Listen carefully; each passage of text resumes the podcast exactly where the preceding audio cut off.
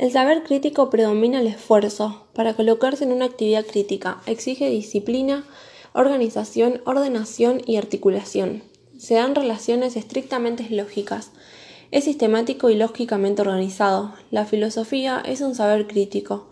Dentro de este se distingue también la ciencia, ya que la filosofía tiene cosas en común con la ciencia, pero diferencias muy determinadas. Ambas buscan la verdad, son sistemáticas, rigurosas y cuentan con un lenguaje específico. Sus diferencias son que la ciencia comprueba y la filosofía demuestra de manera argumentativa. La ciencia busca respuestas y la filosofía busca más preguntas. Otro tipo de saber es el saber vulgar, que es espontáneo, se dan las experiencias diarias, proviniendo de nuestro contacto diario con las cosas y las personas. También podemos encontrar el saber científico, el cual es un saber adquirido, fundamentado, objetivo y crítico, cuenta con un lenguaje técnico y busca obtener nuevas verdades. Cuando hablamos del comienzo de la filosofía, se hace referencia a la presencia histórica del primer filósofo. Antes de la filosofía, los interrogantes que surgían se respondían a través de mitos. En el siglo VI y VII a.C., en Grecia se produce el paso del mito al logos, donde se da lugar a la razón, es decir, a la luz del pensamiento. Los orígenes de la filosofía refieren a sus primeros pasos en la historia. Se refiere a cómo despierta, surge y desarrolla. Platón sostenía que estos orígenes pueden ser los causantes. El asombro, asombrarse ante lo desconocido, ante lo imponente, quien admira va a desear saber. Ante la duda, se comienza a desconfiar de lo que nos rodea, de los conocimientos que ya uno tiene y de lo que nos ofrecen. Situaciones límites, experiencia que cada hombre no puede modificar y se debe aceptar. El tedio, el aburrimiento o el cansancio de nuestra rutina. La niñez es una de las etapas en la que abundan las preguntas por parte de los niños. Y por último, la adolescencia, ya que los adolescentes buscan enriquecer su, pensamiento con respuestas calificadas. La historia de la filosofía comienza en la Edad Antigua, momento histórico en el que el hombre intenta buscar respuestas más allá de los mitos. Es allí cuando comienza a observar la realidad desde el asombro, dándole comienzo a la filosofía. Se da el paso del mito al logos, dándole lugar al pensamiento crítico y racional. Todo esto sucede en Grecia, donde se da una democracia directa, en este contexto es que aparecen los sofistas, quienes eran maestros de retórica, es decir, del arte de hablar. Enseñaban a los ciudadanos y los engañaban ya que le cobraban por enseñarle falencias. Hubo dos grandes sofistas, Protágoras, quien planteaba al hombre como medida de todas las cosas, no buscaba la verdad, las cosas son según le parece a cada uno y Gorgias, quien planteaba tres principios. El primero es que nada existe. El segundo es que si algo existe, el hombre no lo podría conocer. Y el tercero, que, que si se pudiese conocer, sería inexplicable e incomunicable a los demás. Sócrates es el primero en oponerse a los sofistas. Con él se produce un giro antropológico. Lo que más le criticaba a los sofistas es que no no buscaban la verdad, Sócrates nació en Atenas y allí murió. Su delito fue no creer en los dioses. Le interesaba la búsqueda de la verdad, el hallar la mejor definición y dar a luz el conocimiento. El método socrático cuenta con dos momentos, la refutación, por la cual conversaba con los demás con ironía fingiendo ignorancia. La refutación va a consistir en demostrarle al interrogado a través de preguntas que lo que cree saber en realidad no es así. La mayéutica es el camino en el cual cada uno encuentra por sí solo la verdadera respuesta. Se trata de que el propio interrogado guiado por Sócrates llegue a esa respuesta. Platón fue discípulo de Sócrates. Para él era un gran maestro. Planteaba que antes de nacer el alma del hombre habita el mundo de las ideas, donde las completó y conoció en su totalidad. El cuerpo es del mundo sensible. El alma, al caer a lo inteligible, pasa por el río del olvido donde se olvida todo. Según Platón, hay dos mundos. Por un lado, el mundo sensible, el cual no es perfecto, es una copia del mundo inteligible y donde todo cambia. Y por otro lado, el mundo de las ideas o inteligible es donde habita el alma, las ideas y donde todo es perfecto.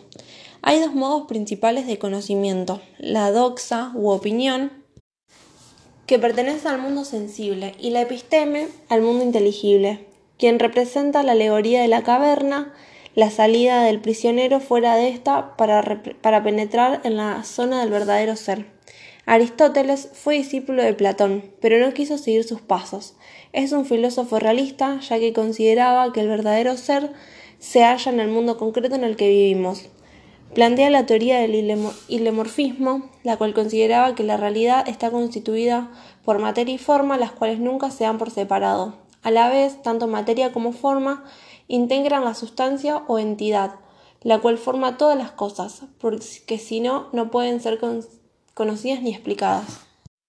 Edad Media. Con la aparición del cristianismo aparece la filosofía medieval, la cual fue muy poco y pobre de contenido, ya que todos se centraban en el conocimiento de Dios y solo tenían acceso a aquellos que se relacionaban con la Iglesia.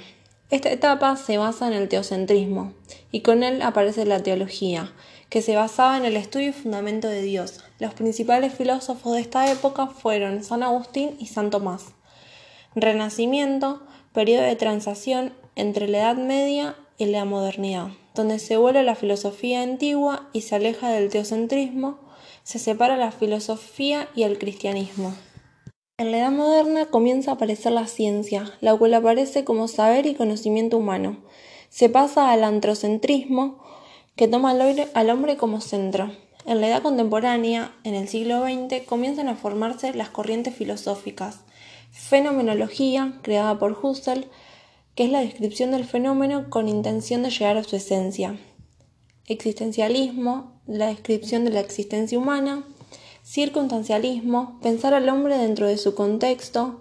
Neorrealismo, pretende matizar la filosofía. Filosofía analítica, analizar los problemas lógicos lingüísticos y empirismo lógico, que acerca la filosofía a la ciencia. Dentro de la filosofía, a la hora de proponernos hacer algo, es necesario saber de qué manera proceder para lograrlo. Para esto, los métodos filosóficos son los encargados de ayudar a fundamentar. Podemos encontrar métodos como reflexión crítica, los cuales son la explicación y descripción. Antes de una explicación se va a necesitar la descripción. Método histórico, se realiza una interpretación de la realidad, se trata de los hechos históricos método de análisis conceptual, atiende a develar el significado y a llegar a la mejor definición del concepto. Análisis lógico es la indagación de los principios universales del pensamiento. Método de análisis lingüístico consiste en el estudio del lenguaje. Método de análisis intuicionista, creado por Husserl, depende de la intuición que aparece según la situación y de diferentes maneras. Método crítico trascendental surge a partir de Kant, el cual sostiene que ningún conocimiento se produce antes de haber sido experimentado. Métodos filosóficos como concepción del mundo. Está el método especulativo, es la interpretación del mundo utilizando determinados conceptos clave. Se divide en método racional y dialéctico. El método racional es formulado por Descartes, quien sostiene que hay que dudar de todo hasta encontrar algo en lo que no se pueda dudar. Postula la primera certeza de la filosofía, Pienso luego existo, porque si estoy pensando, estoy existiendo. Método dialéctico postulado por Hegel consiste en tres momentos. Tesis, que es la afirmación, antesis, que es la negación, y síntesis, que es la negación de la negación. Pensamiento simbólico es la utilización de la metáfora para explicar algo. Metafísica inductiva, este tipo de razonamiento no es válido ya que parte de casos particulares, llegando a una conclusión general. Es muy fácil de refutar.